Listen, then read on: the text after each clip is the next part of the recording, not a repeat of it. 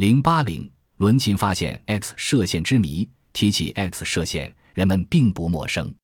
这是一种波长很短的电磁辐射，能穿透纸张乃至金属片，具有使荧光物质发光、照相底片感光等特性。早似广泛运用于金属探伤、医学、透视等领域。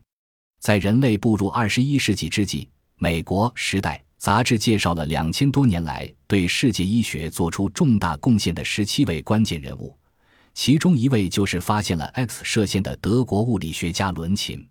威廉·康拉德·伦琴，一八四五年三月二十七日出生于德国莱茵的伦内普一个商人家庭。在他三岁那年，全家迁往荷兰的阿佩尔多恩，他就在那里完成小学和中学课程。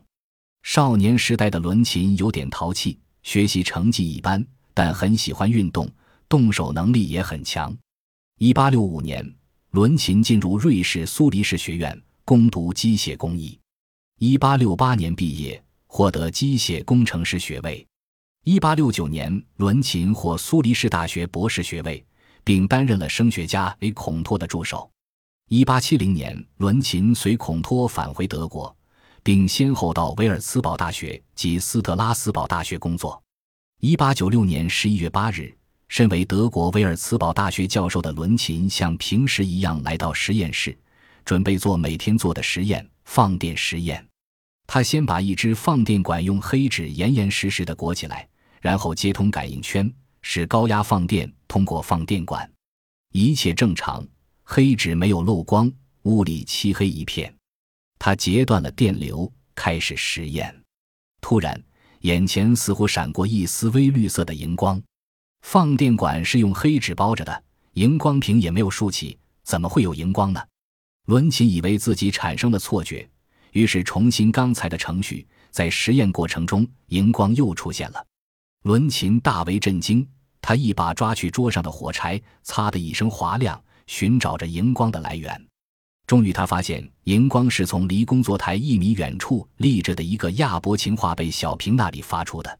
问题来了，因为由放电管阴极发出的射线，阴极射线是不能通过数厘米厚的空气的。既然不能通过空气，那它又怎么能使一米远处的荧光屏闪光呢？莫非存在一种从未发现的新射线？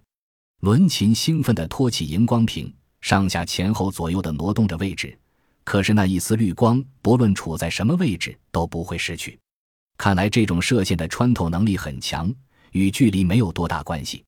那么除了空气外，它还能不能穿透其他物质呢？伦琴试着用书、薄铝片等挡住射线，荧光屏上照样出现亮光。而当他用一张薄铅片挡住射线时，亮光没了。伦琴终于可以肯定，这确实是一种新射线，因为对这种射线还不了解，所以伦琴给它取名为 X 射线。为了对新发现的射线有更多的了解，他以严谨慎重的态度，连续六星期在实验室里废寝忘食地进行研究。最后，他确信这是一种尚未为人们所知的新射线。一八九五年十二月二十八日，伦琴报告了这一重大发现。并将其命名为 X 射线。伦琴夫人知道这一消息后，对于丈夫发现的神秘射线既好奇又不相信。伦琴取出一个装有照相底板的暗盒，让夫人将一只手瓶放在上面，再用放电管对准，这样照射了十五分钟。底片在显影液里捞出来后，手部的骨骼清晰可见。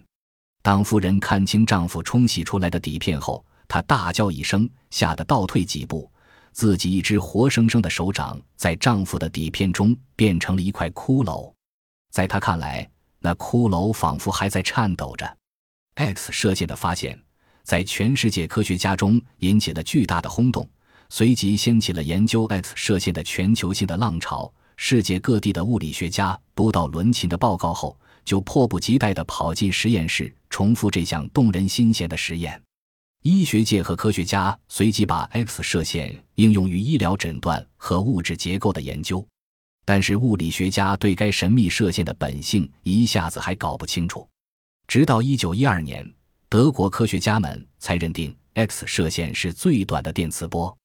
1913年，英国的布拉格父子由此创造了一种用以阐明晶体结构的 X 射线光谱学，用 X 光照相成为医生诊治疾病的依据和绝招，也刮起了当年的一场时尚旋风。X 光一时间还得到许多显贵绅士的青睐，竟很快流行为一种新娱乐工具。绅士们穿名贵的礼服，也借 X 光来展示骨骼系统和内脏器官。甚至还能看见皮夹子里的硬币。X 射线的发现成为十世纪九十年代物理学上的三大发现之一。为此，伦琴于一九零一年荣获全世界首次颁发的诺贝尔物理学奖。而伦琴夫人左手的 X 光照片成为了历史上第一张 X 光照片，它一直被保存到今天，成为二十世纪物理学发展的一个里程碑式的标志。伦琴一生在物理学许多领域中进行过实验研究工作，如对电介质在充电的电容器中运动时的磁效应、气体的比热容、晶体的导热性、热电和压电现象、光的偏振面在气体中的旋转、光与电的关系、物质的弹性、毛细现象等。一九二三年二月十日，伦琴因患癌症在慕尼黑逝世，享年七十八岁。